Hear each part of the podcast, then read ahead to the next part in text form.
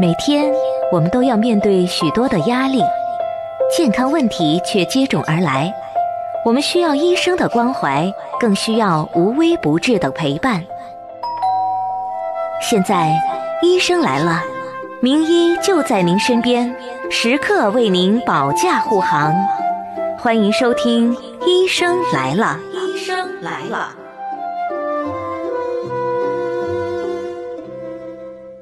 收音机前的听众朋友，如果有眼病方面需要帮助的、需要咨询的，都可以通过零二七八二三二二零二八零二七八二三二二零二八和徐主任取得联系。那徐主任呢，也会耐心的为您做出指导，为您的进一步就医来指出一条正确的就医方法。好，那有很多的眼病呢，都会导致视力下降，甚至会引起失明，像青光眼、白内障、高度近视、黄斑变性、视神经萎缩、视网膜色素变性，还有特别是这个黄斑变性、视神经萎缩和视网膜病变啊，让很多的眼病朋友呢都是久治不愈，一步一步的从光明走向了黑暗，给自己和家人呢带来了沉重的经济压力和精神上的负担。那如何的正确的运用中医来治疗眼底疾病，预防眼睛失明呢？今天的节目当中呢，徐主任会着重的给大家来分享一下视网膜病变的相关防治知识。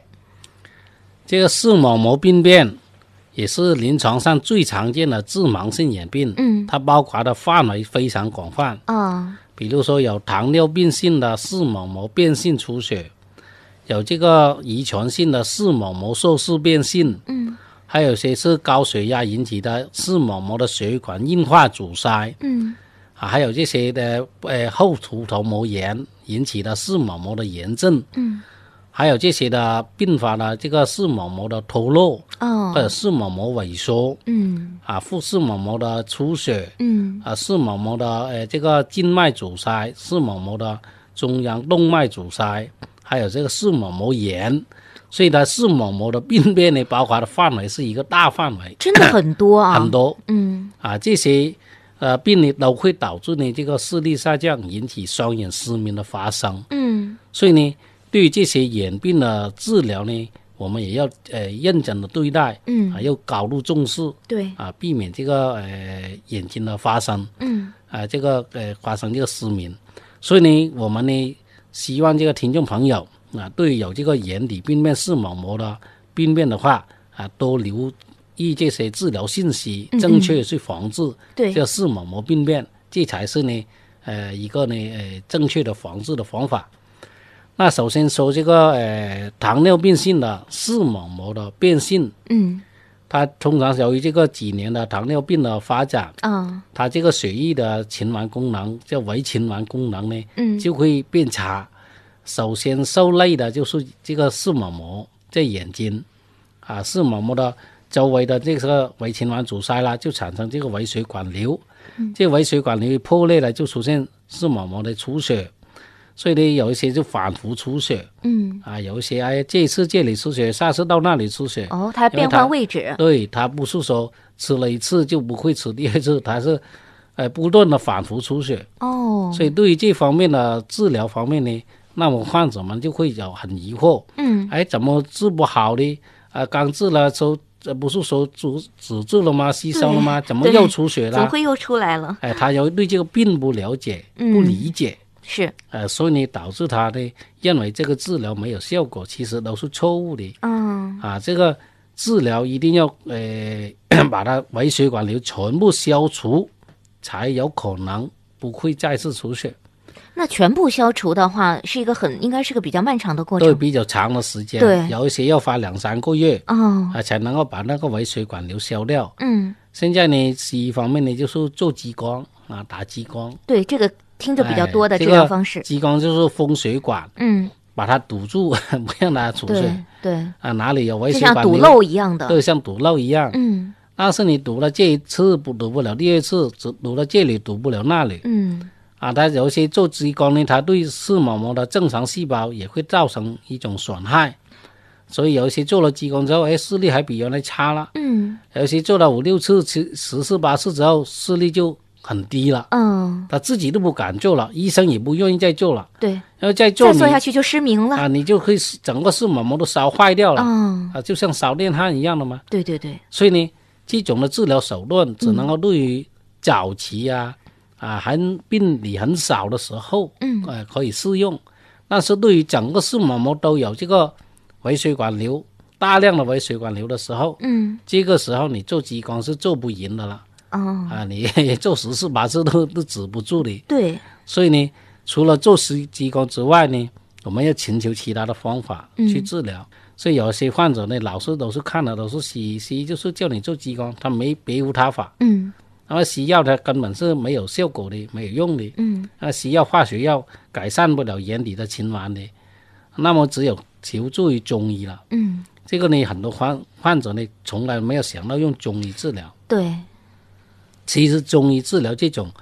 呃，眼底病啊，视网膜，呃，这个变性，糖尿病引起的视网膜变性，效果还是非常理想的。哦，还有很多这个早期阶段那个微血管瘤，啊它都可以通过治疗之后消除，避免它出血。嗯或者你有视网膜出血了，它用中药也可以迅速让它吸收，嗯止住啊，这个呢不让它恶化，那都比你呃做激光要更强一些，对相对来讲。是啊，还是更好一点。这个，就像您说的啊，它不会对周边的一些本身好的一对些细它胞对组织造成对一它些不损会造伤。成损伤对，啊，这个呢又没有副作用嗯嗯啊，还起到一个全身性的治疗作用。嗯，所以呢，用中医方面治疗这个呃糖脑糖网，这个叫糖网，糖尿网病性对视对网膜是呃是变是性，变性，嗯哎、这些呢效果更好。但是呢，你要用对药，呃，用对配方，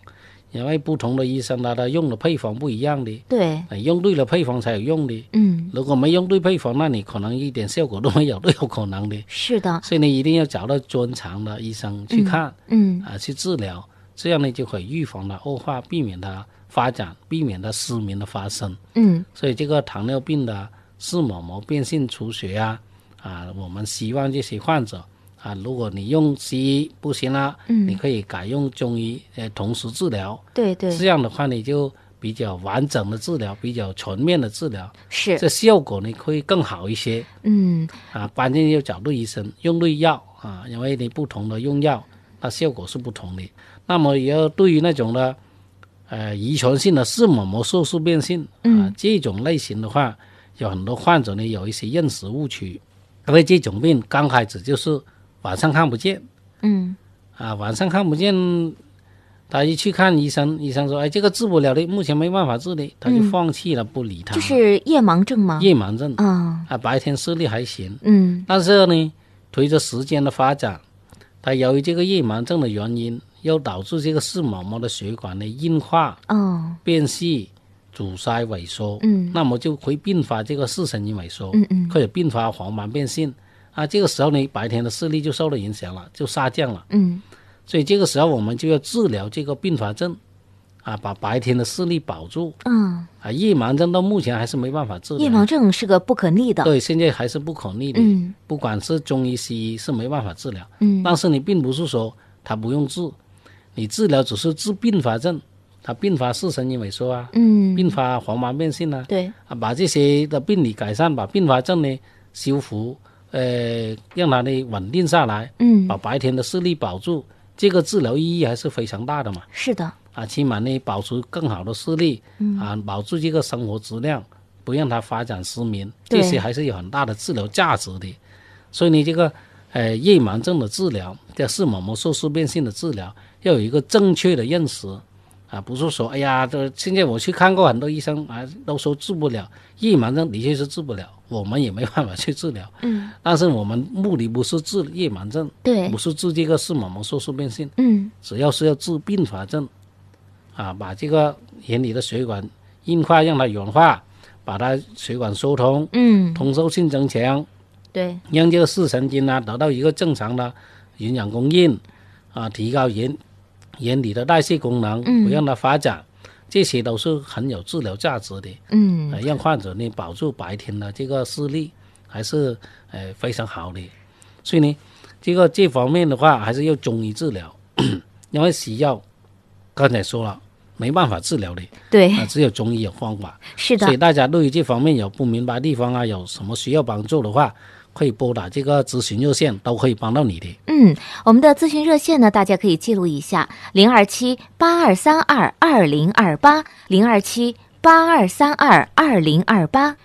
我们的徐主任呢是生于中医世家，从小呢接受中医的熏陶，毕业于中医药大学，一直从事中医眼科的临床工作，有三代七十多年的治疗经验，融会贯通了古今中医眼科学术精华，擅长运用中医来治疗黄斑变性、黄斑出血、黄斑劈裂、黄斑水肿以及视网膜色素变性、视神经萎缩等等各种疑难的眼底疾病，临床挽救了众多患者的视力，获得广大眼病朋友的一致好评。那我们也希望呢，咱们收音机前啊，听到节目的朋友，如果说有眼病方面需要咨询、需要帮助的，都可以通过零二七八二三二二零二八来和我们的徐主任进一步的沟通。好，徐主任，让我们来继续的来讲解中医防治的相关知识。刚才说了这个呢，视网膜色素变性的防治，嗯，现在又讲一下这个视网膜脱落的治疗，网脱，网也就是脱视网膜脱落。嗯，对，这哦一也般是呢，个视常网见疾膜病。哎，视网膜脱落呢，首先要做手术复位，嗯，但是很多患者对这个手术复位之后，他都没有进一步去治疗了，所以呢就容易引起这个反复网脱，哦，他都不，理解，哎，怎么不是做好了吗？嗯，怎么又脱了呢？他就认为是手术没做好。哎，以为手术没做好，嗯，啊，尤其做了三四次，啊，网脱了几次，对，所以呢这个呢患者对这个网脱的认识不足引起的。嗯，他网脱西医是做手术是不错，他复位那就已经完了。嗯，但是你那个复位之后，那个伤口的渗出啊，伤口的愈合啊，啊，伤口的这个伤口的那那些血管阻塞啊，这些病理没有改善，所以呢，就很容易再次渗出，又引起网脱。哦，所以你手术之后，像这种的话，嗯，最好就是用中医治疗，对，促进这个伤口的愈合，那个水肿的吸收，嗯，还有把那个血管的疏通。嗯，这样呢，你这个视网膜才长得牢固，才不会你再次网脱，不轻易再网脱。嗯，所以呢，这一点呢，就是患者呢最大的忽略啊。我们经常会接诊到有些患者，嗯，他说我脱了几次，做了几次手术都做得烦了嗯，啊，你看看有什么办法哎让我不让他再网脱？我说你手术之后有没有做过治疗？他说从来都没做过治疗，对啊，只他是说我都我想我都成手术了，我还要需要什做哎完么？手术之 后，对，医生说很好，做得很好嗯，啊，他就不理他了。对啊，对，其实这个呢，就是有患者对这个，呃，治疗方面的认识不足，嗯，不是说做完手术就完事，对还要进一步治还要疗，进一步的去修复啊，它。进一步修复的。嗯，就像刚才说的，这个呃，前面我们说的那些，白内障手术之后，你要进一步治疗，呃，把眼睛功能提高，避免复发，嗯啊，道理是一样的。对，哎、所以呢，像这个网脱之后，最好采用中药，嗯，去治疗，因为中医可以促进刚才说的这个视网膜的损伤的那些的呃病理的改善啊，吸收这些视网膜的水肿啊，嗯，啊这个伤口的愈合啊，啊那个阻塞血管的疏通啊，啊这些呢都是中药方面最特长的，嗯也是最有效的，啊，所以你这个呢，呃，关键患者要找到呃医生去看，并不是哪个医生都懂得治的，呃，有一些医生虽然他是中医师，但是对于这个呃用药方面呢，可能没有治疗心得，没有用药经验，嗯啊，用的配方可能不太对，所以有些效果就相差很大。嗯啊，有一些用对了，也许有一些效果啊，但是你要全面性的啊，用的比较准确的话，还是要要找这些专长的啊眼科的中医师去看，嗯，这样的话才能够有效性的治疗的。因为对，你这个中医是博大精深的，它用药是非常灵活的，它的处方都是根据患者的病情啊、病因、病理嗯以及这个他的治疗经验来呃组组出来这个配方的。啊，不是你想象这么简单啊！随便开几味药就有用，那不是这么简单的。嗯是哪，怕是相差两三味药，它的功效就相差很大的那是，啊！所以一一粒之差就差之天理的。嗯，所以你这个呃用药方面啊，配方方面啊是很关键的。是的，是的，不是所有的医生啊，他都有这方面的经验的啊。对，嗯还有这个用药方法、嗯配药方法啊、啊，这些呢也是带有技术性的。嗯有些患者呢自己拿药回家的熬，熬了、呃几个月都没有用。其实很多中药眼里面的用药啊，它很多药要提高药的活性、渗透力，哦那效果才好的。嗯所以有些药啊还要通过酒来蒸过啊，有些药要用这个醋来炒过啊，哦，有些用姜来炒过啊。都特殊的处理哎，方对法，，这样呢提高药的活性渗透力，嗯嗯改变药性，嗯那个药的功效才能够起来。哦，所以这个配药方法也是一种技术的，对不，是你想象这么简单的。那是那不是所有患者都能够对了解，要专门的配药师去配药的，嗯所以呢这样的话呢效果才好。所以对呢，呃，这个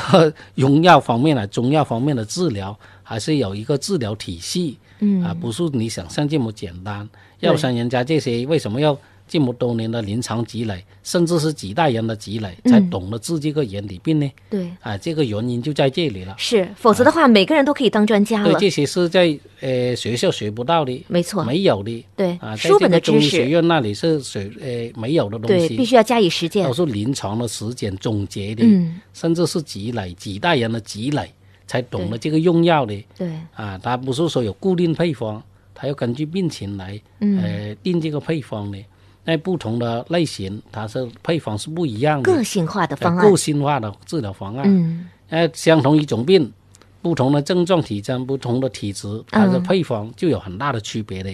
所以呢，你有真正的有效去治病，还是要找到医生，在医生的正确的诊呃诊断下啊，去给你的呃用药，这样你才能够达到有效性的治疗、嗯啊，这个病的发展才能够保住有用视力啊，避免呢双眼失明的发生。嗯，所以大家对这方面呢、有需要帮助的话，也可以呢节目之后拨打这个咨询电话，也可以帮到你的。嗯，对，我们的咨询热线呢是零二七八二三二二零二八零二七八二三二二零二八。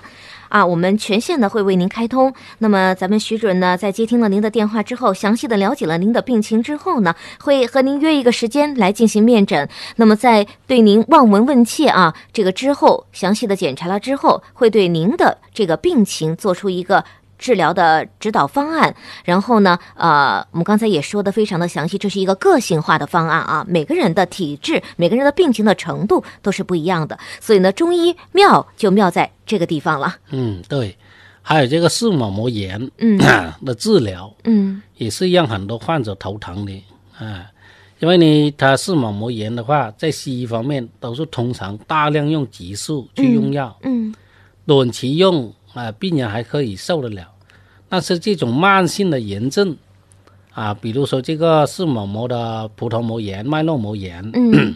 它反复发作，嗯它要长期用，哦，那用的时间长了，副作用就来了。 对，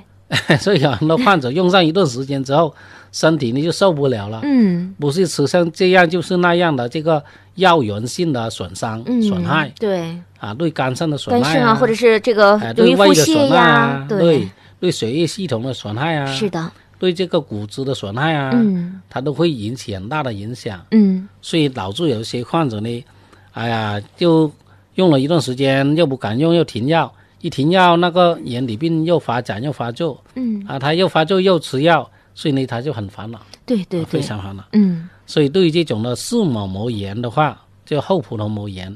这种类型的呃患者呢，我建议啊、中西结合，嗯急性期可以短期用几天或者十天八天这个激素嗯配合治疗。那控制病情，对，但是你之后的用药还是要用这个中药嗯去维护，中药吃上一段时间，把这个过敏性的呃介质的炎症啊，嗯啊把它呃去掉，把它眼睛的这个免疫功能提高，嗯啊把那些呃炎症性的损伤的修复，比如说它这个发炎了引起这个炎症性水肿啊，嗯炎症性的血管阻塞啊，炎症性的这个渗出啊，嗯炎症性的这个的出血啊等等啊，这些呢可以用中药呢同时把它修复嗯啊，所以这些修复之后它就比较稳定，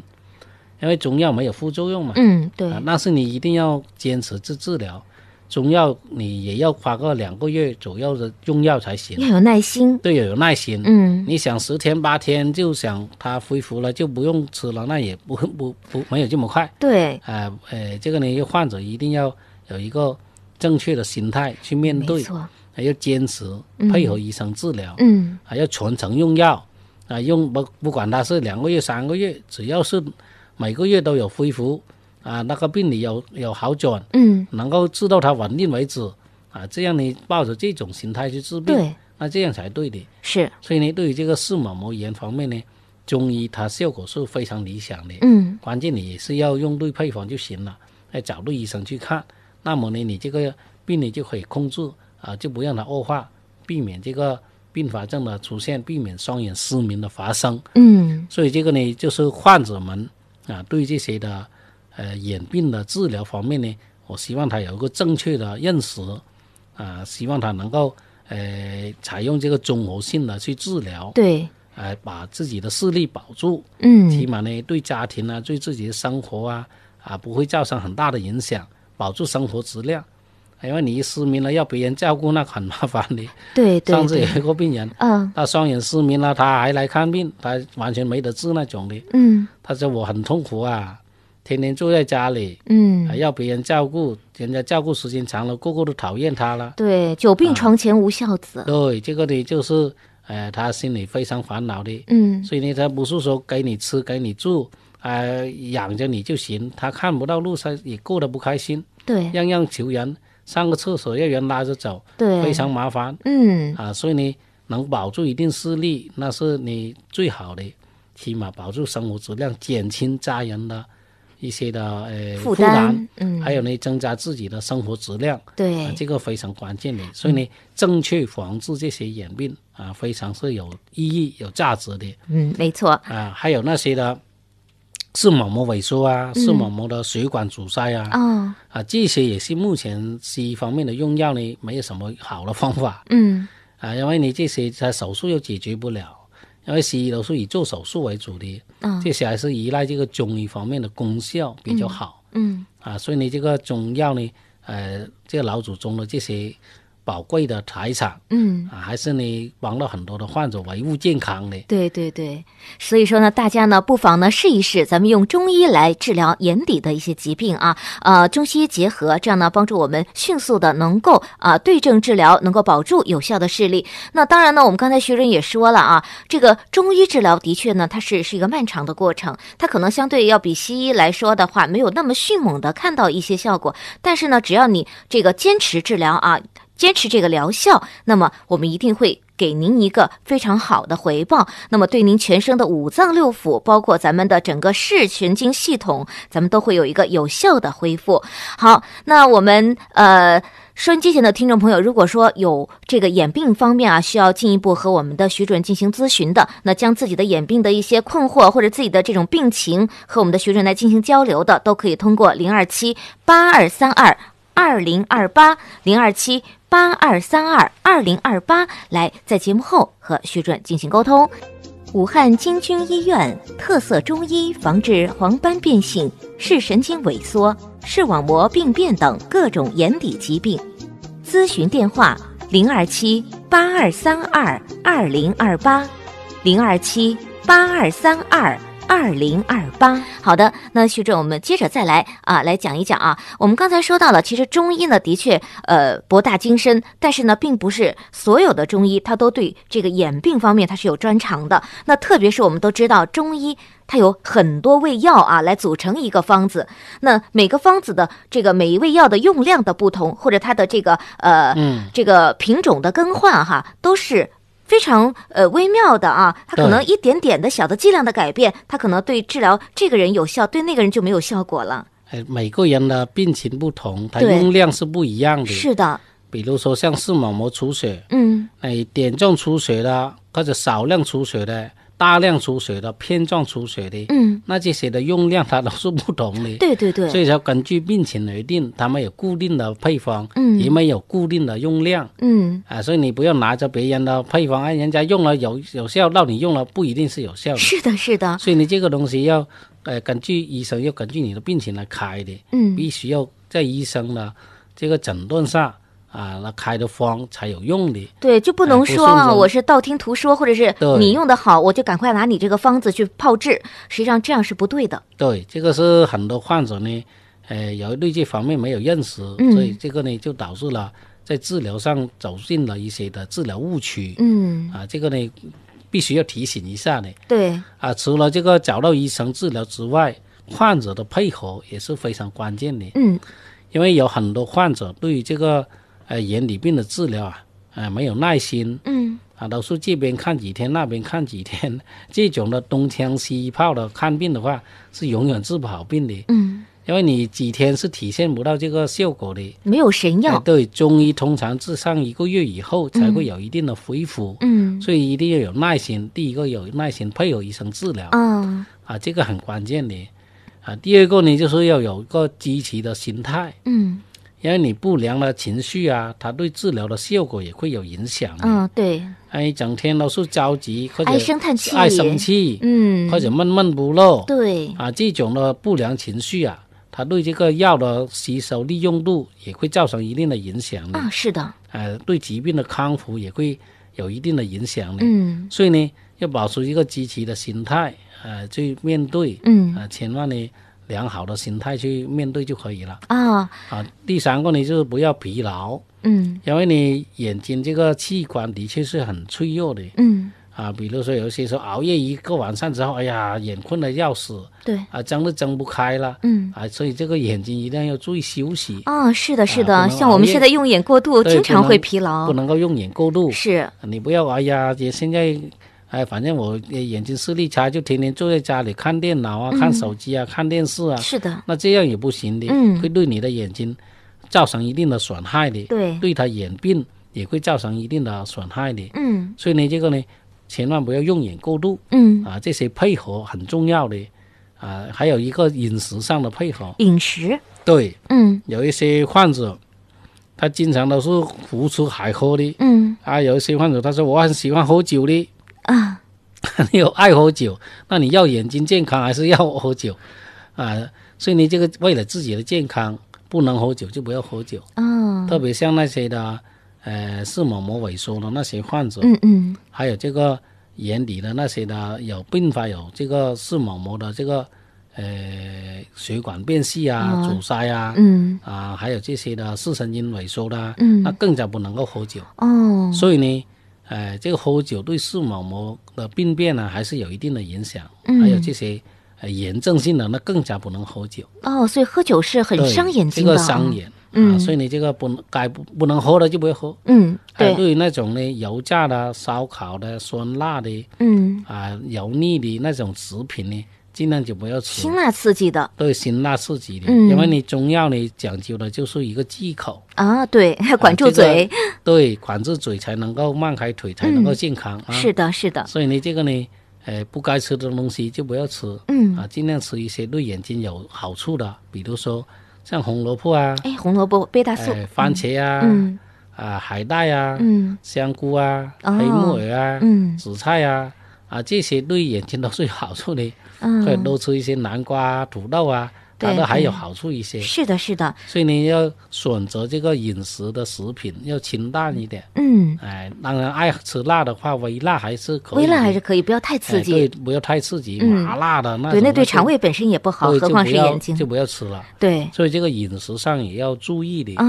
啊。所以呢，这几个方面的问题嗯啊，只要你配合好，那么对你的眼病的治疗啊、恢复啊，嗯。都会有很大的帮助的。对，好的。那徐主任刚才也说到了啊，除了咱们要寻求正确的医疗的方式来进行这个眼睛的防治，那同时呢，咱们在生活当中也要非常注意自己的饮食、作息各方面的一些习惯啊，咱们都要积极的配合，全面的去才能去。治疗有一个好的效果。好的，那收音机前的听众朋友，由于节目时间的关系呢，咱们今天就只能和大家分享以上的知识。那么有疑问需要进一步的咨询，或者有病情需要进行咨询，都可以通过零二七八二三二二零二八零二七八二三二二零二八来向我们的徐主任来进行请教。徐主任的专家门诊呢是周二、周四和周六，希望大家呢啊、呃提前打电话进行一下预约，打电话进行一下预约，打电话进行一下预约，打电话进行一下预约，打电话进行一下预约，打电话进行一下预约，打电话进。